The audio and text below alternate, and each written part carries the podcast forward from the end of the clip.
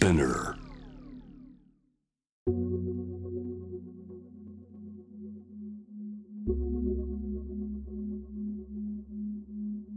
藤原信也新東京漂流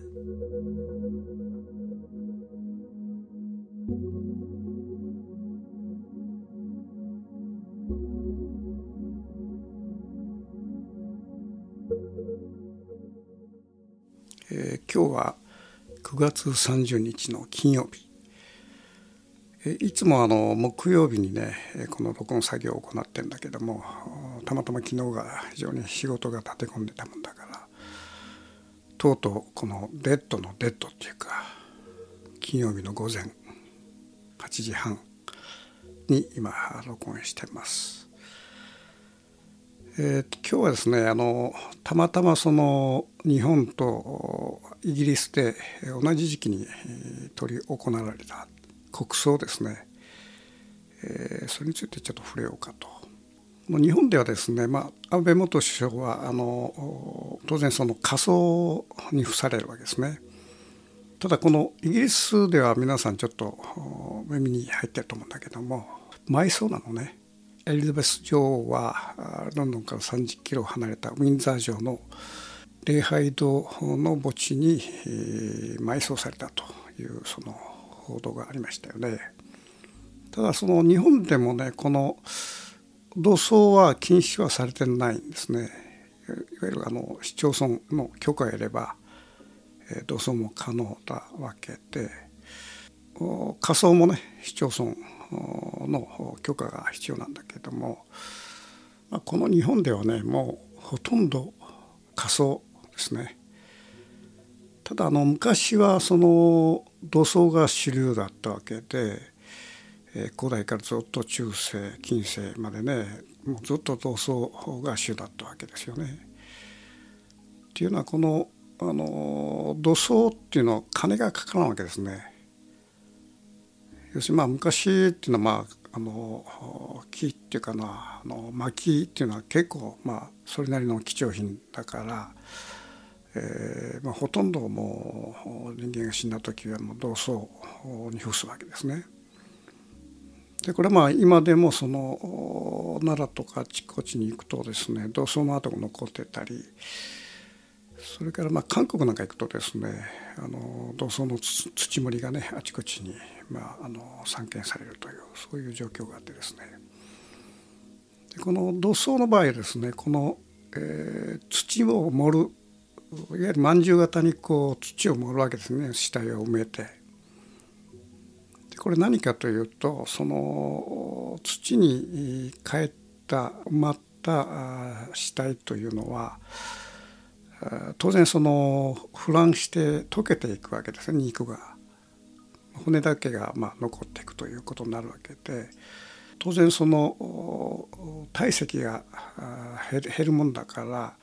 上にかぶせた土がどんどんどんどんこう沈下していくわけですね。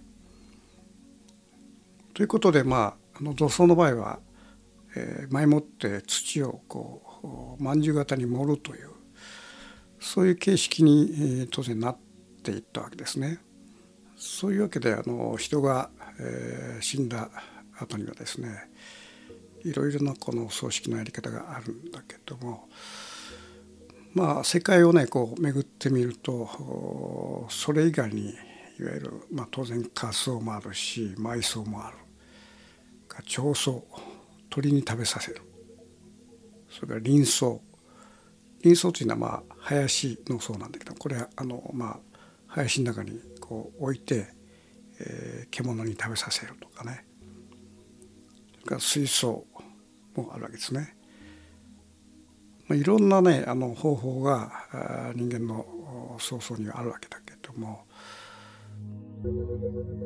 先日あの私の取材の椿というところに行った時に非常に面白い話を聞いてですね。椿式の近くにかなりも古い、えー名刹があって、えーそこで、えーいろいろ話を聞いてるとですね過去の早々の写真があると。そういうことで見せてもらったんですけどもこれ仮想なんだけども今の日本ではその一定の墓地にあの埋めなきゃいけないということが決められてんだけども昔はね、えー、その辺の野山にね、えー、埋めることは可能だったわけね。亡くなった方をずっとこう早々でこう、えー、村の皆さんがねこうずっとこう列を組んで山の方に入っていってそれで穴を掘ってそこに、えー、薪を置いてそれからその、まあ、藁とかねいろんなものを置いてですねそこにまああの屍を置いてその上その上にまた薪とか藁を藁を置いてですね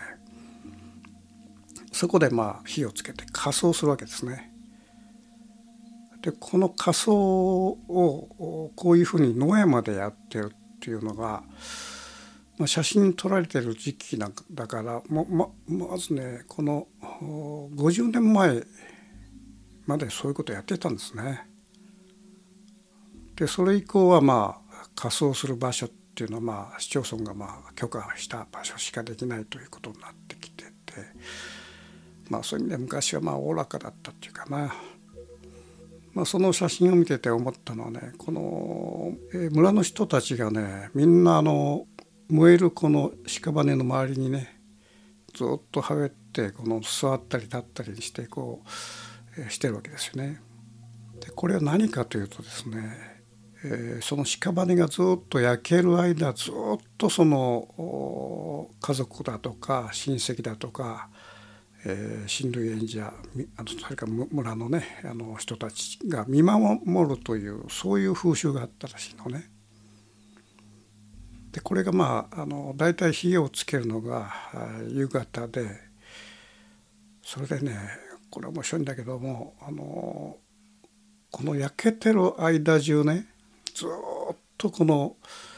えー、親類縁者それから地域の人々がその周りで見守るというそういう風習があったらしいのね。でまあそれで当然その、えー、死体が焼けるまで相当時間がかかるもんだから、えー、その周りでねあの食事をいただいたり、えーまあ、酒が入ってるかどうか分かんないけどまあ、一見こう行楽に似たね風景があってですね一個の人間が亡くなった時にその燃やす過程で、えー、円光の皆さんがこうその死体を取り囲んでその燃える煙を見ながらですねあの飯を食ったりしながら雑談すると。そういうことがね執り行われたっていうことがその記録で分かってこれはすごく初めて聞いたことで、えー、驚いたんだけどもおそらくねこの通夜っていうのはここから来てんじゃないかと。要するに野山で、えー、ダベニフスその屍を取り囲みながらおそらく何時間もかかるわけですねあの一個の下が焼けるのに。でその間にずっとこの皆さんがこの個人を忍んで、えー、そこの周りでいろいろ話をしたり食事をとったりするという光景がねその写真に写ってたんだけどもいやこれは通夜っていうのはこれなんだと本当目から鱗が落ちましたよね。ただねこの屍一つを最後まで燃やすっていうのはいかに大変かっていうことがあってですねまあその史実によると焼け残ってしまう生焼けのまま残ることが非常に多かったと。夕方火をつけて、まあ、朝方までねこう何時間も燃やすわけだけどもこれを完全に燃やしきる灰にするっていうのは死なんだと。まあそれぐらいねの人間の屍っていうのを完全に燃やしきるっていうのは大変なんですね。まあその周りでいろいろまあ杖でいろんな話をした後にまあ最後こう灰を取り除いてみるとまだこう焼け残った、えー、屍が残ってるというようなそういう状況がねあの割と普通にあったらしいんですね。でそれをまあおそらく埋葬したんだろうねあとはね。ということでその椿式のお寺でねあのなかなか面白いこう情報を得たんですね。まあ今ではあの仮葬にしろ埋葬にしろ当然その市町村の許可が必要なんだけどもちょっと前まではねあのその許可なしに、えーえー、人も仮装に付してったということがあってあの例えばあの山なんか登山なんかしてねあのそれで、えー、途中でその亡くなった時にその登山した人人々がその薪を組んであの山で燃やすというようなことがね昔はあったわけですよ。ただそれでもね登山者があ、まあ、いわゆる素人ですよねがその人間一体を燃やしきるっていうのはいかに大変か登山の中で死んだ亡くなった人をダビに付してそれ完全に燃えなかったということがまあまあ日常茶飯事なわけですね。ということはその人間のね、まあ、60キロ70キロ80キロの、えー、その体をですね、灰になるまで燃やしきるということがいかに大変かということですよね。まあ、例えばねあのサンマ1匹を例えばガス台の上に置いてそれを灰になるまで燃やしきるこれは大変ですよ。まあ、ということはねこのサンマの例えば何千倍とあるねこの体積の人間を肺にまでにしていくというのは本当これは大変なんですよ。ただこのその仮想の風習がまあ代々昔からあるそのインドですね、まあ、ここではね驚くべきことにその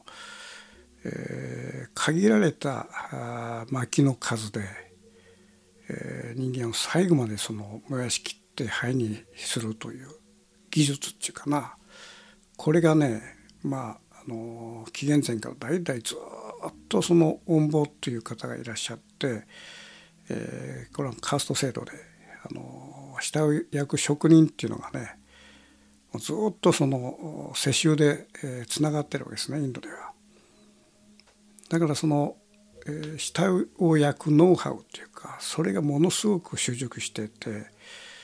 えー、特にその現地ではまああの薪っていうものがそそこそこ貴重品なもんだから限られた、え、薪の本数で一定の人間を完全に焼き焼き切って灰にしてしまうというこのノウハウと技術っていうかなこれは大したもんなんですよね。まあ、例えばその運ばれてきたあの屍をですね、まあ、ガンジス川の縁で、えー、焼くことが多いんだけども、えー、そのまずですね、えー、恩坊さんたちはその屍をガンジスの水にね浸すわけですね。まあ、これは一つの儀式でもあり、えー、不思議なことにね、えー、水にこうつけた方があの中まで燃えやすいということがあるらしいのね。まあ、一見ちょっとこう不自然なんだけどもそのまず水につけるとそれからまああの下からこの火をくべるわけだけどもその時にねあの炎が当然上に立たなきゃいけないわけですね。ただその外で、えー、この火を燃やした時には必ずその風が吹いてるから火があの上に立たず逃げてしまうことがあるでしょう。でその火のねあの炎のこの立ち具合をじっとこう見てですね多少少しでもこう風が吹いてくるとそちら側にこの風上側に回って自分たちが羽織ってるですねあの銅っていう子供ですね長いそれを、えー、何人かでこう幕を作って風を遮ってあの炎を立たせると。そういうことを、まああの、割とこう事細かにやるわけですね。で炎がどんどん立っていくとやっぱりあの炎の力ってどんどんその強くなっていくっていうことでそしてまああの死体がどんどんどんどんこの加熱していくと同時に、まあ、これをまあちょっと変わ変な話なんだけどもこの焼けてるその、薪の中からねピュッとこうあの水が飛び出すんですね。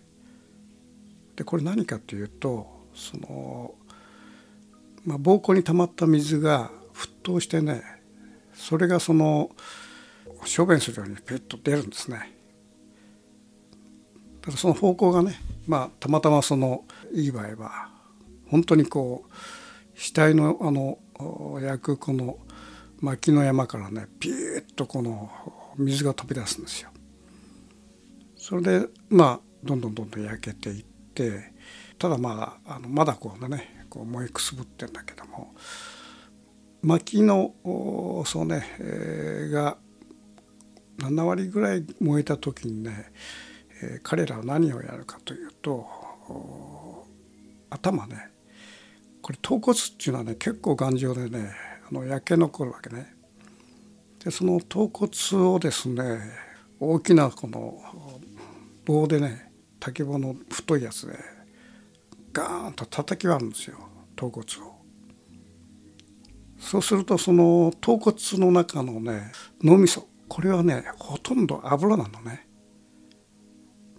これまああのよく脳みそのこの料理っていうのがあってですね例えばあのヤギの脳みそのねあの料理なんか中近東に行けばあるんだけどもこれ食べるとねもうほとんどね油なんですね。でそういうその人間の、まあ、脳みそも当然この他の動物と同じように、まあ、ほとんどが油分なわけでそれをそのお坊さんたちがバーンとこの叩き割るとそれがバーッと飛び散ってね火がついて花火のようにそれでその燃え残ったこの肉の方にこう降りかかって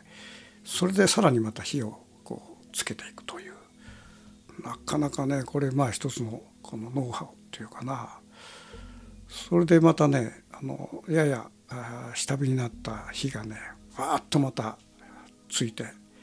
えー、最後のね最後にその、えー、脳みそでねあの人間の体燃やすんですね。ああ面白いですよねこれ。まあそういう意味ではまあ見事なもんっていうかなまあ3時間程度かねそれをずっと見てるとその本当こうプロセスがあってもう最後の最後まできちんと燃やしていくとしかもその途中からね薪をこう添えたりとかしないんですよもう一つの、まあ、一定のもうこの薪で、えー、全部燃やし尽くして最後その薪っても結構でかいんですけどね。それが、えー、薪と同時にまあ、人間が灰になると。でそこに最後にその、えー、薪と人間のその灰の山ができるということですね。ただね最後ねやっぱあの人間のそのその背骨の一番太い部分っていうかな。そこがね、えー、まあ多少焼け残るというまあほとんど骨の状態なんだけど焼け残るのね。でそれはまあ残ったままあの処置をするんだけども最後にその骨をバーンとこの切れで包んでですねあのいわゆる喪主が川の中に行ってバーッとこの、まあ、ハンマー投げのようにバーンと投げるのね。でそれがねなかなかこうなんか見応えのある風景で。そうするとその後は最後残ったものはまあ灰になるわけで。でその灰をあのお坊さんたちは、まあ、ほうきでバーッとこの川に向かって吐くわけですね。そうすると灰の煙がわーっと立って、えー、灰のこのが表面にこの川の表面にざーっと流れで下流の方に向かっていく、最後はねあの放棄なのよ。まあ、焼け残ったその灰をですね最後まあ数人のお坊さんがほうきでわーっとこの川に、えこの吐き吐いてこの流していくというその、えー、人間の最後はほうきでね流されるというその風景見てねまあほうきっていうともゴミというこう連想しちゃうんだけどもそれは最初ねちょっとなんか抵抗があったんだけどね。ただこれ何回も何回も見てるとね、えー、人間最後は放棄の一分けで終わるということがね逆になんかすごくこのまあ潔いというか、えー、自然な感じがしてきてね。まあそういうこのねあの仮想の全てっていうかねそれを見るながら、えー、人間の死というものをねあの青年の頃僕はよく考えてたわけですね。まあ、当然そのインドでもねその川べりで燃やされる、えー、一人の人たちの、まあ、縁故の、まあ、家族だとか親類縁者っていうのは当然その火をねずっとこう見続けるわけよ。ずっとこのまあ3時間か4時間の間ねその最後の灰になるまで黙ってこうみんな見続けてると。まあこれねこの時間っていうのはすごくこの静かなんだけどもまあこの人たちにとって何かいろんなこの思いがよぎってまあある意味でのこう悟りっていうかな、まあ、僕がその見ながらその最後のこの、えー、放棄の一分けまでずっと見届けることであの人の死っていうものになんか別の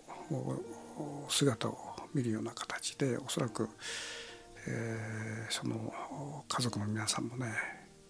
まあ、そういうものを見ることによって、まあ、何らかのねこう意識っていうかそういうものをこう芽生えさせたんだと思うわけね。そういう意味でその人間の最後の最後に、えー、消えていく死体が消えていく焼けていくそういうものを見続けるということの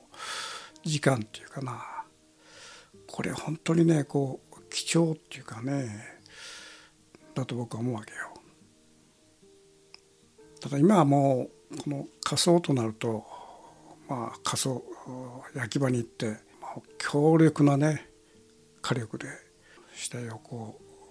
火葬場のこの釜の中に入れてガチャンとそのロックをしてまあすごい音がゴーッと聞こえてきて本当ねもうわずかな時間の中で全部もう真っ白いあの骨になって出てくるっていうようなこうそういう個人を忍ぶね時間もその視覚的にも、ね、何もないわけでね、まあ、そういう意味でそのかつてその椿式のお寺で見たようにね、えー、野山に行って、えー、いろんなまあ親類縁者とかあの縁故の人々がその、えー、焼ける死体を取り囲みながら、まあ、いろんな話をしたり飯を食ったりするというその風景ねでこれはねなんかインドにちょっと似てんだね。でその時間っていうのは本当ねあのその人たちにとって貴重な時間でしかも、えー、死というものを考える考えたりその感覚的にこう受け取ったりするそのある種のその学びの時間でもあるわけで、まあ、当然そこではねあのインドでもそうなんだけども、えー、下が開けるっていうのは匂いが立つわけね。でこれが深いと感じるのかまあそうでないと感じる。それはまた人の感覚なんだろうその匂いもね何か懐かしさがあるんだよね妙な。だからおそらく昔の人はその煙立つその円弧の人の屍の煙の周りでですね時々その匂いを嗅ぎながらまあいろんな話をしたんだろうと。まあそういうことを考えるとですねこの曹操というものの規制をもう少し緩くしてこの死者と聖者のこの交流ですねそういうできそういうものができるようなこのそういう場面が生まれるようなシステムっていうかな、まあ、そういうものはねあの一つの人間の情操をね、まあ、育てたりする意味においてはすごく大切なことだと僕は思うわけだね。まあ、かつてその死者と生者というのは、まあ、日本で言えばその夕方から朝までねずっとその対話する時間があったわけですね。まあ、そこで何らかのねこうおそらくその中には子供もいるだろうし、えー、なんかやっぱりその情操をね、えー、育むきななんかこのイベントのような感じですもんねその時間っていうのは。まあ、そういう意味でこの今みたいなそっけないねこのそういうあの死体の処理じゃなくて何らかのこのもう少し規制を緩やかにしてそういう場面がね生じるようなね世界にね変わっていけばなというふうに思いますよね。